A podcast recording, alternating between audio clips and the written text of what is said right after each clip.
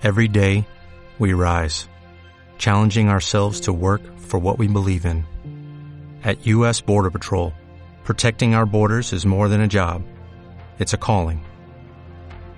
Agents answer the call, working together to keep our country and communities safe. If you are ready for a new mission, join U.S. Border Patrol and go beyond. Learn more at cbp.gov/careers.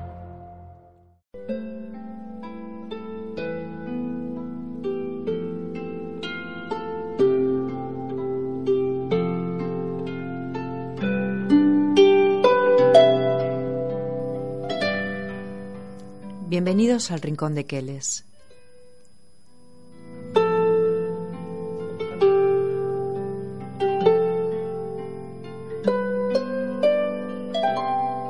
La semana pasada estuvimos hablando de las habilidades sociales y terminamos nuestro programa tocando qué cosas nos enfadan. Hoy empezaremos por ver qué tipos de crisis vivimos y cómo afectan a la familia, en función de qué tipo de familia provengamos.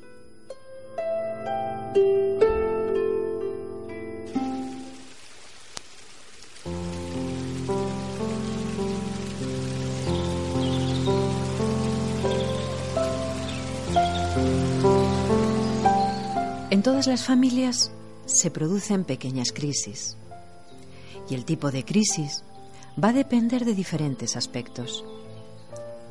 Pueden ser crisis de desarrollo, producidas por acontecimientos que suponen un momento de transición, por tocar y vivir situaciones que no se ajustan a lo que habitualmente hemos vivido.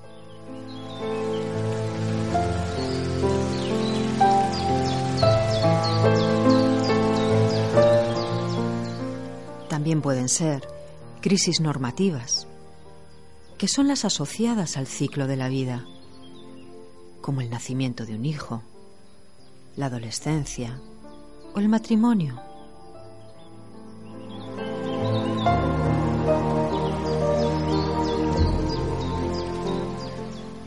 Y por último, están las crisis no normativas, que son las relacionadas con sucesos no previstos, como el fallecimiento de alguien, un divorcio o la pérdida de un trabajo.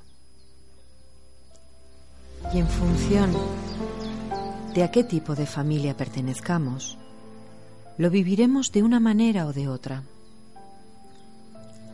Veamos cuáles son esos tipos de familias.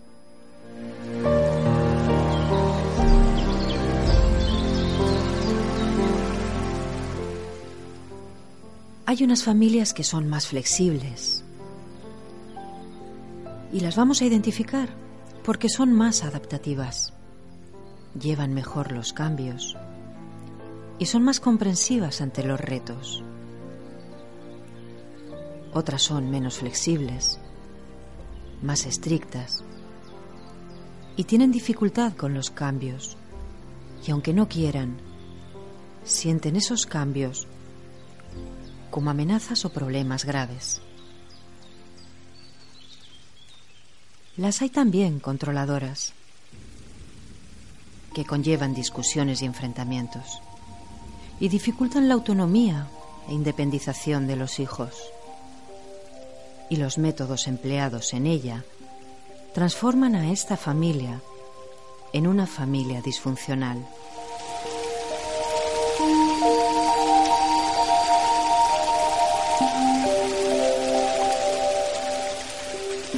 Ahora vamos a ver cuáles son las familias funcionales y cuáles las disfuncionales. Cuando hablamos de la adaptabilidad, quiero referirme a la capacidad de ese sistema familiar para cambiar su estructura de poder, sus reglas y sus roles ante factores estresantes. En las familias funcionales sí que existe interacción saludable entre sus miembros. Sin embargo, en las disfuncionales, su objetivo es ganar la discusión, no resolverla. Y aquí nace un problema, porque entra en juego la lucha de poderes.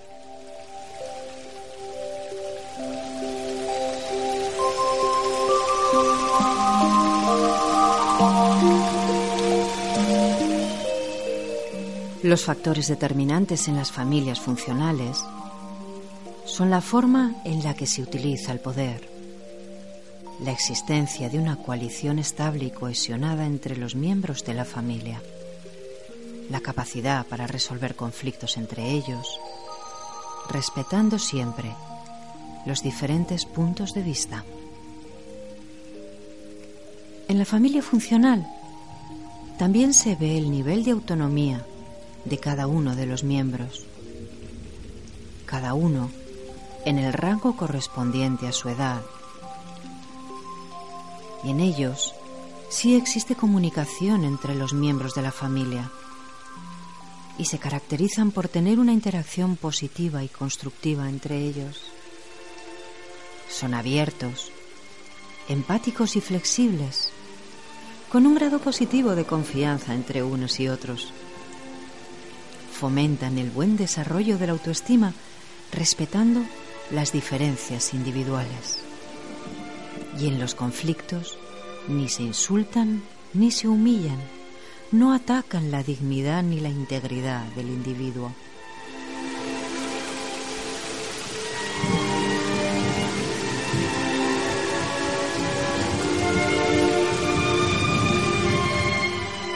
Por otro lado, las familias disfuncionales se muestran hostiles, distantes y siempre la defensiva, y no protegen ni desarrollan la autoestima.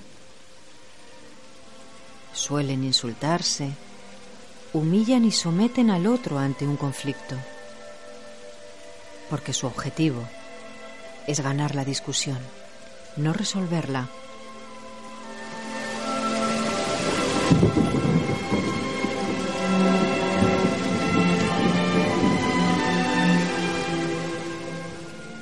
Si tienes tu libreta del rincón de Keles cerca, puedes mirar, pararte y preguntarte, ante esta situación, ¿qué hago y no debo hacer?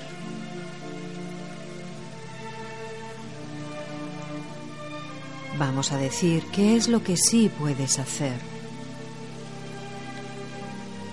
Trata de mantener el equilibrio entre la estabilidad emocional y el estrés que surge a raíz de los conflictos familiares. Eso requiere templanza y una buena dosis de autocontrol, porque no siempre es fácil manejar los conflictos familiares. Y lo que no es conveniente hacer nunca es desvelar información privilegiada.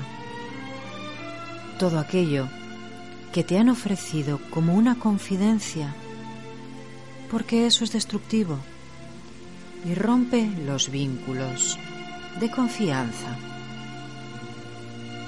Y al romperse, se distorsiona la razón del conflicto. Y eso siempre va a dificultar la resolución.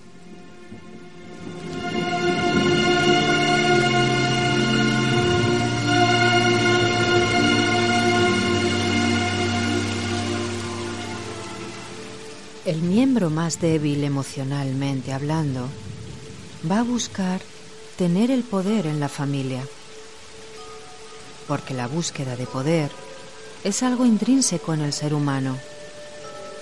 Y tener poder sobre alguien implica tener la capacidad de influir, dirigir o manipular a otros. El poder tiene diferentes dimensiones. Por un lado está la intensidad, que depende de la credibilidad del mensaje, de la fuerza con la que se dice y de la persona que ejerce ese poder. Y por otro, está la inmediatez, capacidad del que ejerce el poder de ser rápido con su deseo, y suele depender de la influencia que tenga en la otra persona. Pero eso nunca lo va a convertir en un líder.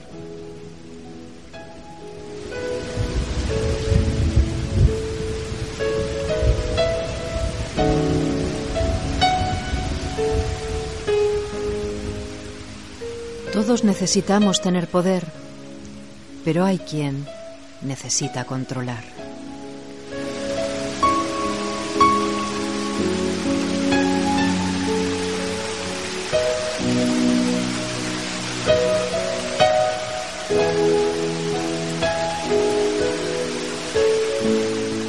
El comportamiento interno de los miembros de la familia puede ser de dos formas constructivo y sincero, donde se solucionan los conflictos negociando, o destructivo y perverso, en el que se usan armas verbales y gestuales, manipulando, potenciando el miedo o humillando al otro haciéndole sentir inferior.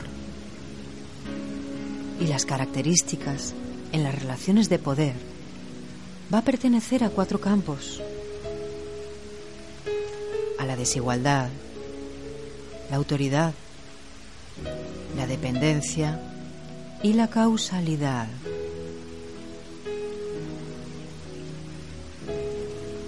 Sin embargo, las luchas de poder tienen que ver con los sentimientos, con la necesidad de ser reconocidos o ser considerados. Y para ellos, Pedir perdón suele ser una humillación o una debilidad.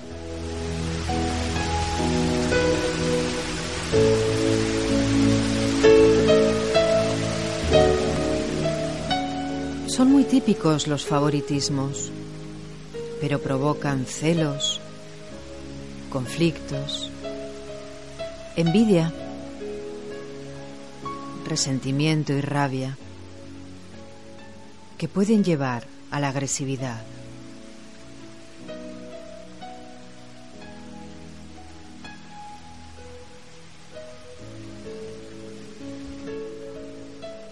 Ahora vamos a hacer un ejercicio. Puedes tomar tu libreta mientras escuchas esta canción. Empezamos con el ejercicio. ¿Recuerdas a una persona a quien admirases cuando eras adolescente?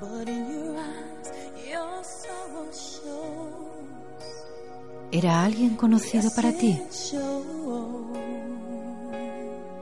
Descríbelo. Quizá puedas anotar cómo era físicamente, a qué se dedicaba ¿Y por qué te gustaba?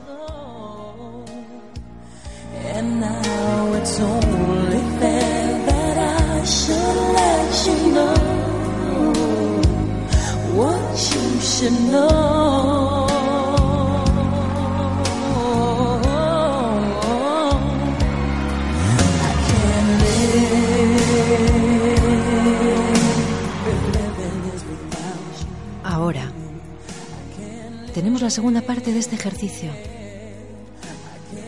Tienes que describirlo de nuevo, solo si quieres. Pero ahora lo vas a hacer en primera persona, como si tú fueras ese personaje que has elegido.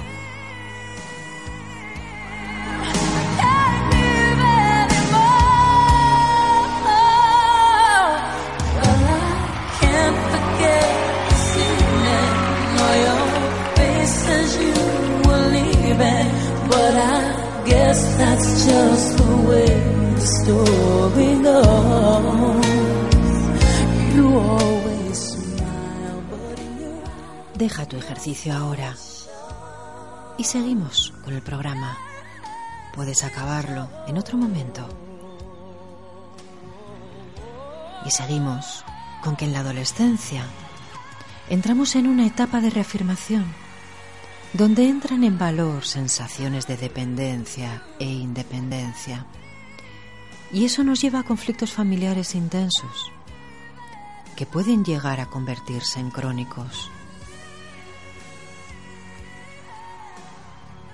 Así que valoremos cada etapa con sus dificultades, haciendo caso en la justa medida.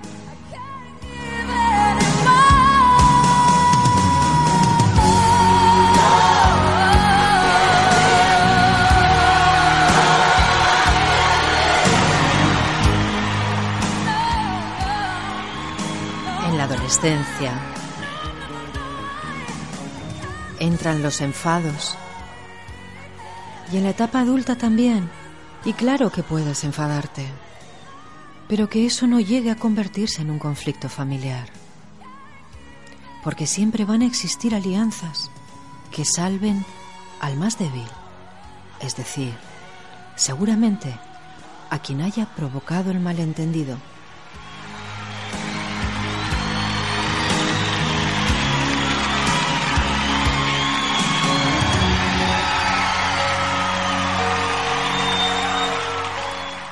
Tengamos claro dónde está el límite del amor. Sepamos si te amo o te poseo y qué hago para conseguir mi objetivo.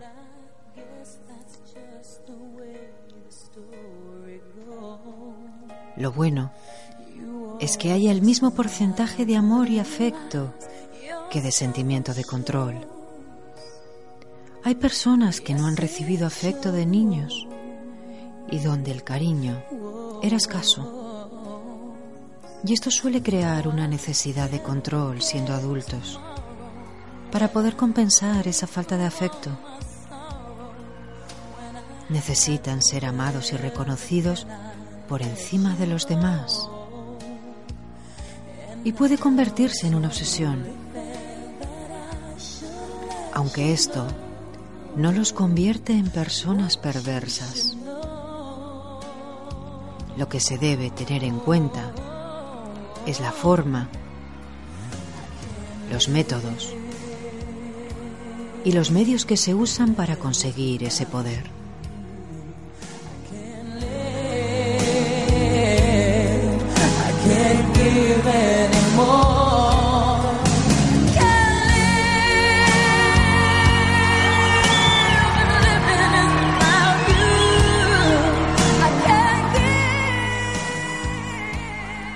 Quien tiene poder a través de la generosidad y se dedica a ayudar a los demás porque dan para recibir de forma inconsciente. Hay otras personas más perversas o narcisistas que usan métodos más autoritarios o destructivos para conseguir poder y controlan para someter al otro.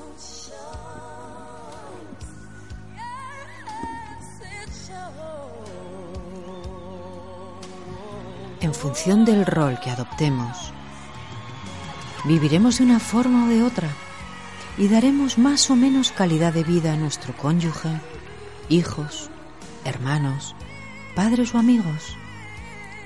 Y no nos olvidemos de que somos flexibles y que todo es modificable. ¿Te has preguntado alguna vez por qué rechazas a alguien? ¿O por qué te rechazan? Rechazar es no aceptar o consentir algo de alguien. Y cuando rechazamos, estamos eligiendo y dando prioridad a algunas cosas. Y de alguna manera nos estamos cuidando.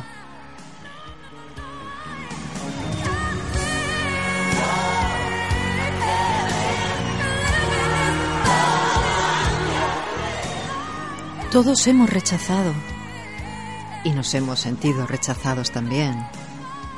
Y los motivos de rechazo pueden ser por raza, religión, sexo, costumbres, ideología, estatus social, belleza, tono de voz, o bien por pertenecer a un grupo determinado. Y los tipos de rechazo pueden ser activos entrando en la ridiculización o con palabras descalificativas, o pasivos, ignorando al rechazado y produciendo dolor. El ignorado sufre dolor y ese dolor puede durar un instante o convertirse en crónico, dependiendo de la personalidad del afectado o del modo en el que se realiza. Si es crónico, puede verse afectado de por vida, dudando de sí mismo sin necesidad. El niño exigido o infravalorado sabe perdonar, pero su memoria celular no olvida y lo trae al presente en ocasiones sin motivo real.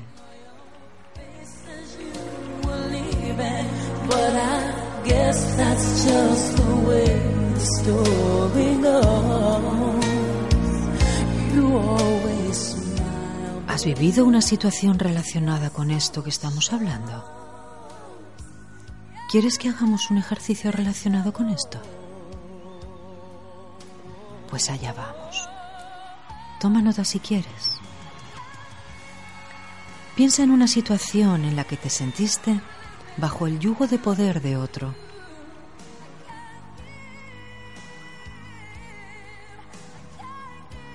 ¿Puedes perdonarlo?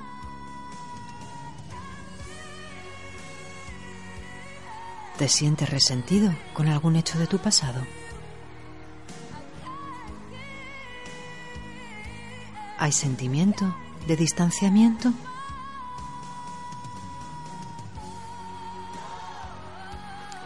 ¿Sientes vergüenza de hablarlo con la persona afectada?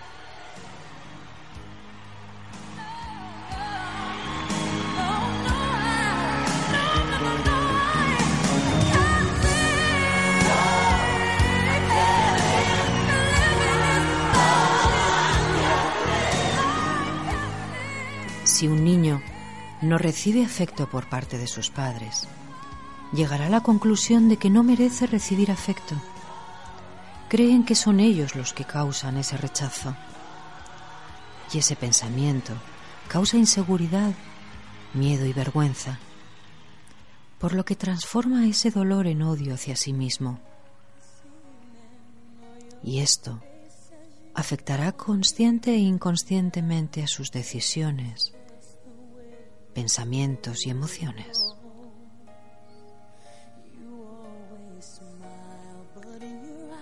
El sentimiento de ser rechazado provoca en el cerebro la misma reacción que el dolor físico.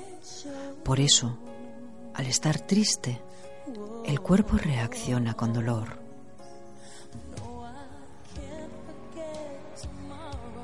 Ante el acoso, la gente que lo ha sufrido, en la pareja, trabajo o colegio, lo explica como si fuera un dolor emocional.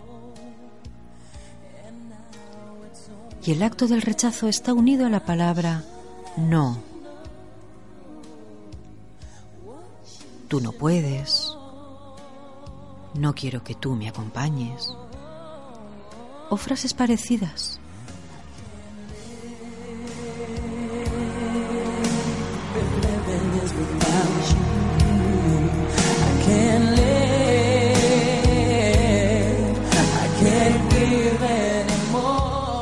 Te sientes rechazado, tu sentimiento se une al recuerdo que tuviste con alguien que no cubrió tus expectativas y por lo tanto te sientes excluido. Esto no quiere decir que cualquier cosa nos pueda hacer sentir excluidos, ni que cuando no nos puedan hacer un favor sea porque nos desprecian. El sentimiento de rechazo tiene un elemento de subjetividad de interpretación. Y la forma en la que cada uno se percibe a sí mismo influirá en ese sentimiento. Una persona con baja autoestima se sentirá rechazada con más frecuencia. Y una con alta autoestima lo verá como algo circunstancial y no a nivel personal. Lo relativizará todo va en función de con qué tipo de emoción unas el hecho actual y qué recuerdo tengas de lo que viviste en el pasado.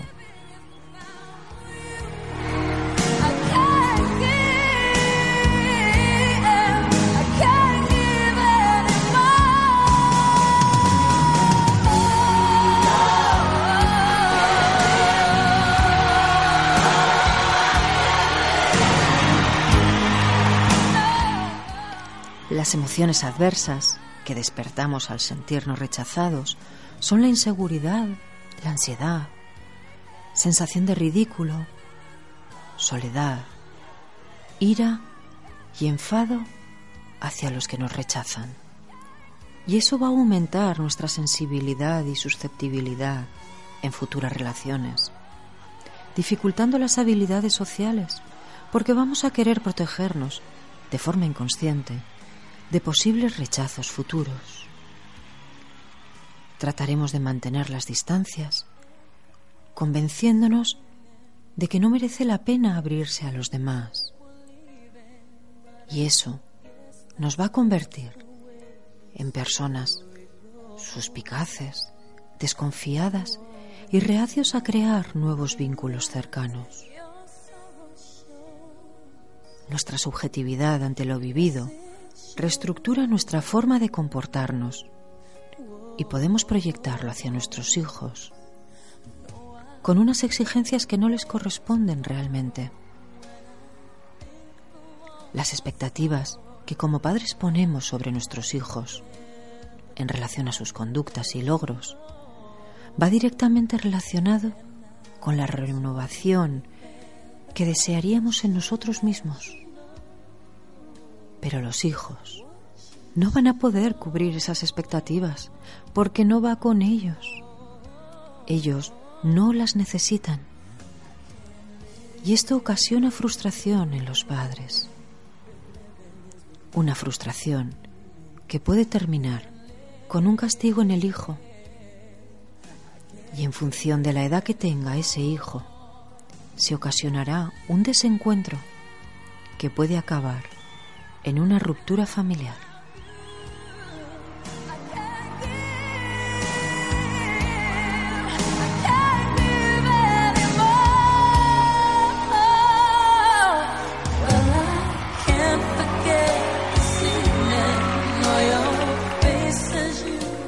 Pero no es solamente por eso por lo que se produce una ruptura familiar. Una familia puede romperse por diferentes razones por una separación de pareja. Se puede romper tras fallecer algún miembro de la familia o cuando se independicen los hijos o con algún desacuerdo grave con diferencias irreconciliables. La ruptura familiar es el fin de una etapa y comienzo de otra. Tras esa ruptura, cambian los vínculos afectivos y la forma de relacionarse.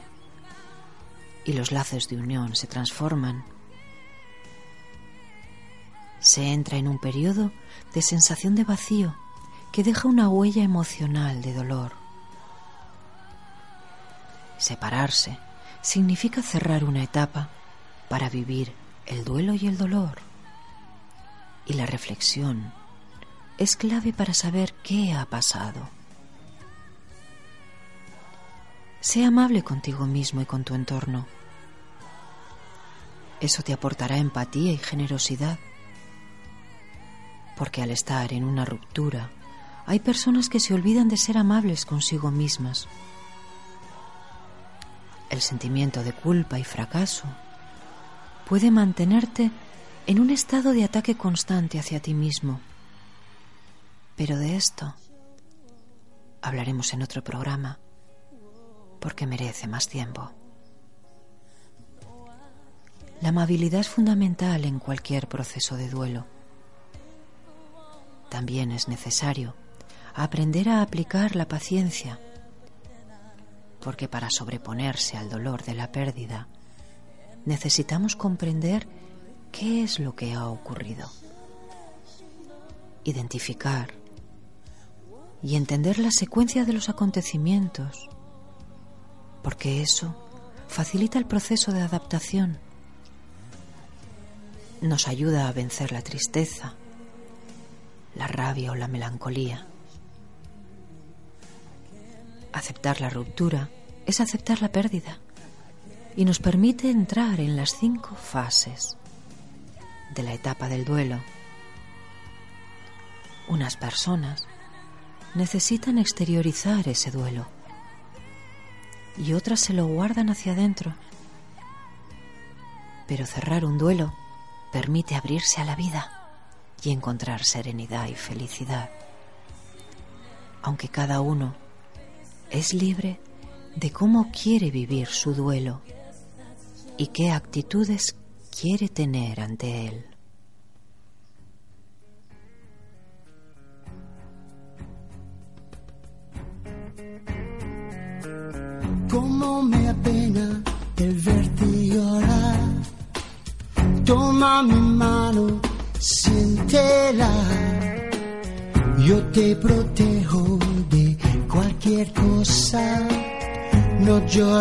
Más, aquí estoy.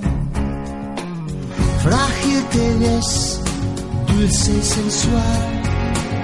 Quiero abrazarte y te proteger. Hablábamos hace un momento de las etapas del duelo y que son cinco. Os voy a hablar de ellas un poquito por encima. corazón. Tú vivirás. La primera es la crisis. La segunda, la negación. Esto no me puede estar pasando a mí.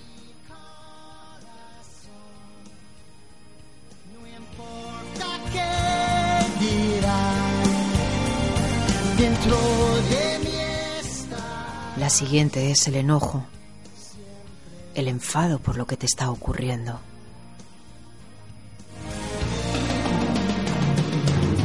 No pueden entender nuestro sentir. Tras el enojo viene la depresión, pero con ella viene la toma de contacto con la situación y puede durar mucho tiempo o poco. Depende del contacto que quieras hacer hacia ti mismo.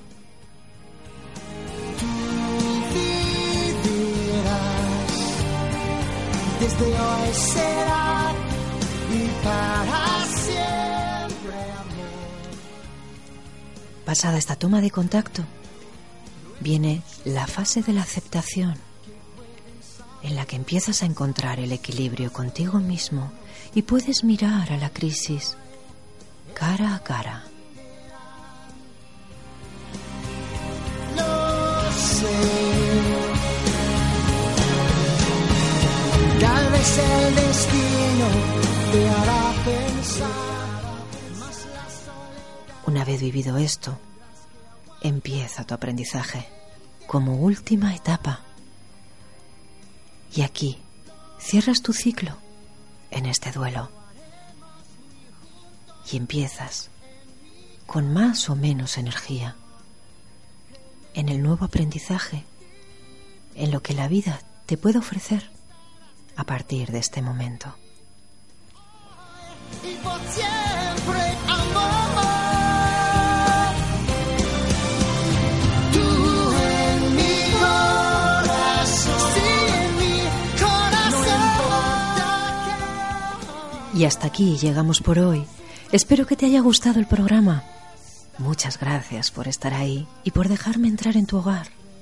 Y como siempre, buenas noches y que sueñes bonito. Aquí siempre. Para ti estaré siempre. Siempre y por siempre. Solo mira a tu lado. Solo mira a tu lado. Solo mira a tu lado yo estaré siempre.